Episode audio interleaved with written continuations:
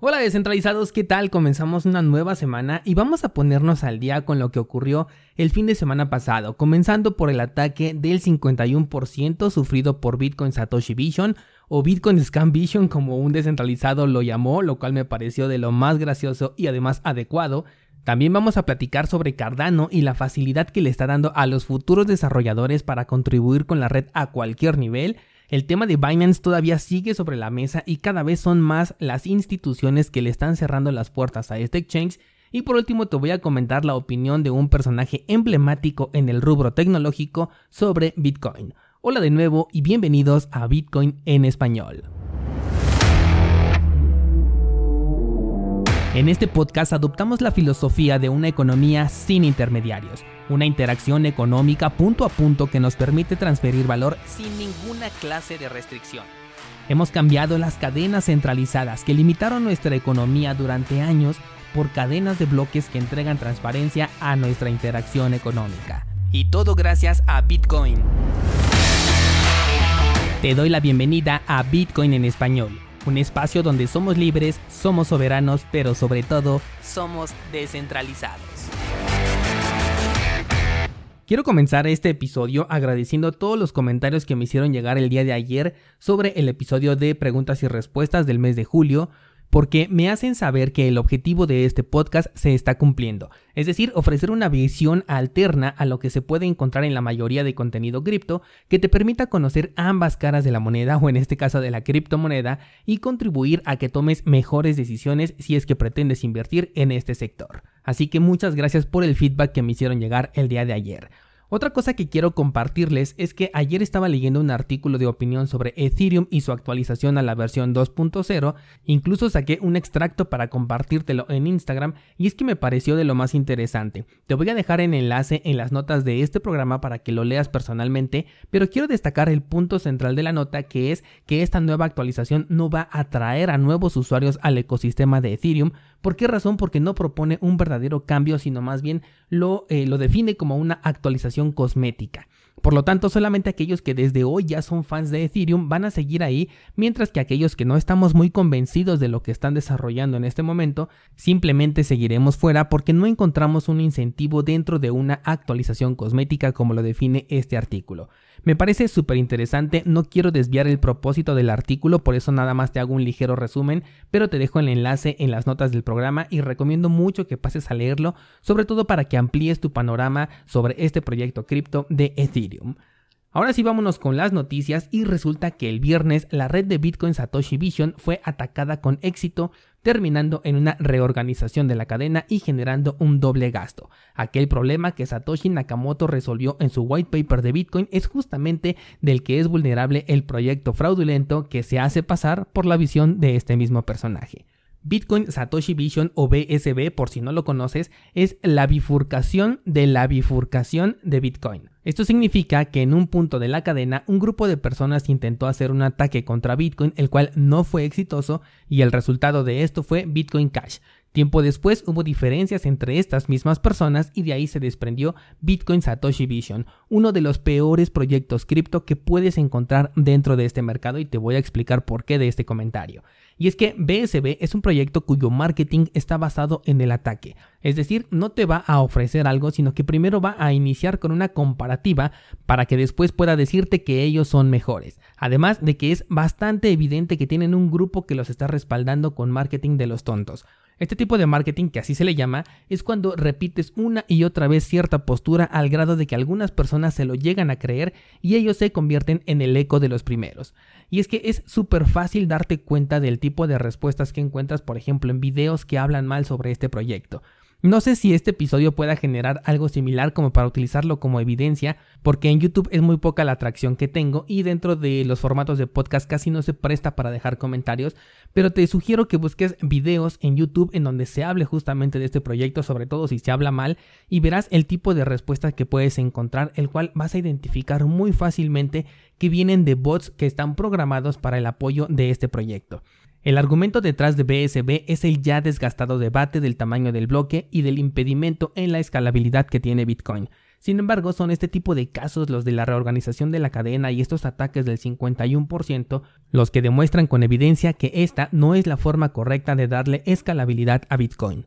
Hace un par de meses tenía un descentralizado que la verdad no sé si estaba incentivado por este mismo grupo o en verdad estaba aprendiendo sobre este sector, pero se podía ver una clara inclinación hacia, BSB. Él me decía que probablemente los exchanges estaban haciendo un complot en contra de BSB porque les estaba dando miedo que se convirtiera en un proyecto que dejara a Bitcoin en ridículo y cosas de este tipo. Este es justamente el marketing al que me refiero, pero primero déjame acabar de contarte lo de este comentario. Y es que en los exchanges, por ejemplo en Bitfinex, te piden hasta 100 confirmaciones para que puedas disponer de tus BSB. Es decir, que tú mandas tus criptomonedas y no puedes hacer trading ni puedes hacer absolutamente nada con tus criptomonedas hasta que pasen 100 confirmaciones, lo cual te puede llevar bastantes horas. Es aquí en donde ese argumento de que BSB es ideal para microtransacciones y que su red es mucho más rápida y que Bitcoin se queda obsoleto porque tarda como mínimo 10 minutos en confirmar, pierde todo sentido porque de qué te sirve que sea rápido si no puedes disponer de él hasta después de 100 confirmaciones.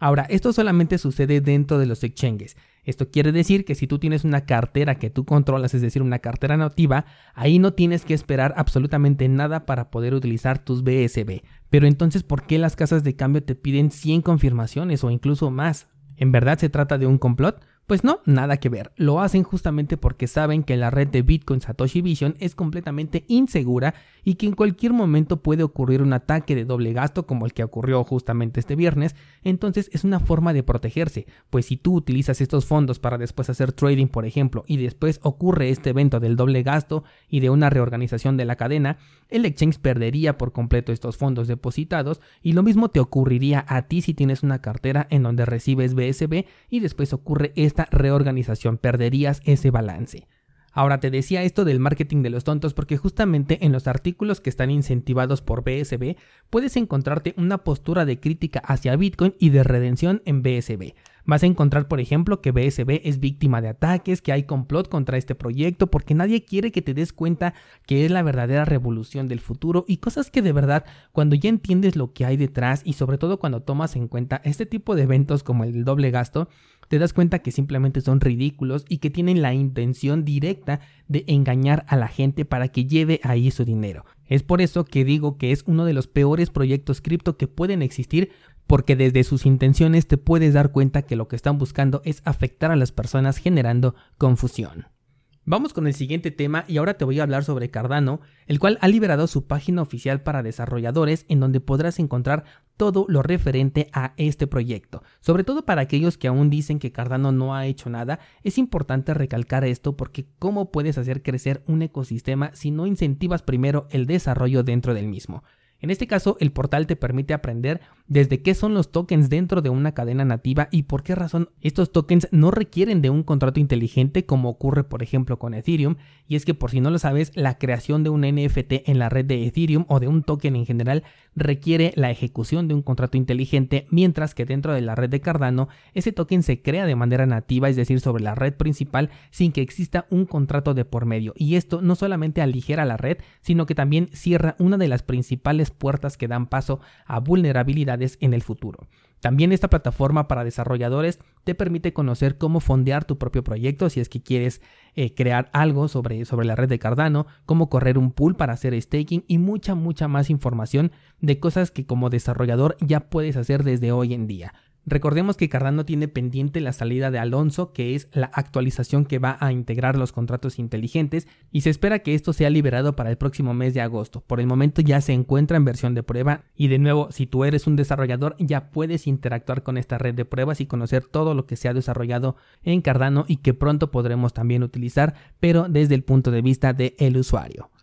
Vamos ahora a las noticias de Binance y es que el exchange cripto más popular sigue todavía con problemas, sobre todo en algunos puntos del globo terráqueo y en esta ocasión hablamos otra vez de Londres, en donde Clear Junction anunció que suspenderá toda actividad que tenga relación con Binance debido a que el organismo de control financiero del Reino Unido dijo que Binance no está debidamente regulado para ninguna clase de actividad dentro del territorio. La lista de instituciones que le están cerrando las puertas a Binance cada semana se está haciendo más y más grande, Todo puede cambiar de un día para otro si es que Binance decide poner en orden sus asuntos, pero mientras no lo hagan, mi sugerencia sigue siendo alejarse o al menos alejar tu dinero de todo el ecosistema de Binance y esto incluye su red, su moneda estable, sus servicios integrados y también su exchange, porque recuerda que Binance es una empresa. Esta empresa no está cumpliendo con lo que establece la ley, o sea que es una empresa ilegal y un gobierno puede tomar acciones directas contra una empresa que tiene estas características.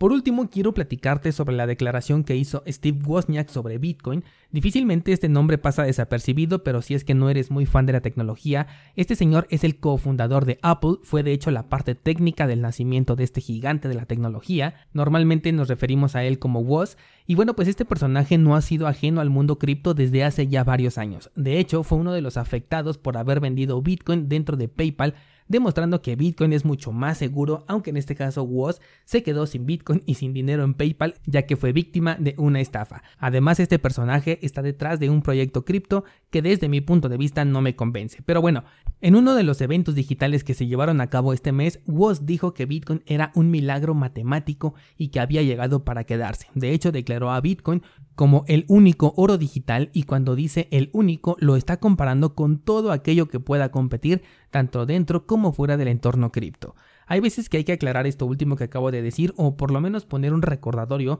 porque es un lugar tan codiciado esto de ser el oro digital que muchos desarrollos dentro y fuera de este sector van a querer competir por alcanzar esta posición, pero hasta el momento no existe desarrollo alguno que siquiera se acerque o que se le vean intenciones de que en el futuro tenga la posibilidad de convertirse en un oro digital, hablando con la evidencia que tenemos hasta el día de hoy. Y con esto abrimos el debate para este día descentralizado. Tienes el enlace en las notas de este programa hacia mi Instagram para que vayas y me cuentes qué piensas sobre el ataque sufrido por BSB, también qué piensas sobre este proyecto. Cuéntame si consideras que hay algún otro proyecto cripto al que le tienes confianza como para que se convierta en el oro digital aparte de Bitcoin. Y aprovechando que estás en Instagram, tienes disponible la encuesta para ver qué criptomoneda vamos a analizar en el mes de julio, así que eh, te sugiero que participes. Por la tarde ya estaré colocando cuáles son los proyectos finalistas para que también me regales tu voto y me ponga a trabajar en este análisis que voy a publicar el miércoles de la próxima semana. Y si te interesa saber cómo es que analizo un proyecto cripto y cómo puedes sacar tú tus propias conclusiones para que puedas hacer tus análisis personales,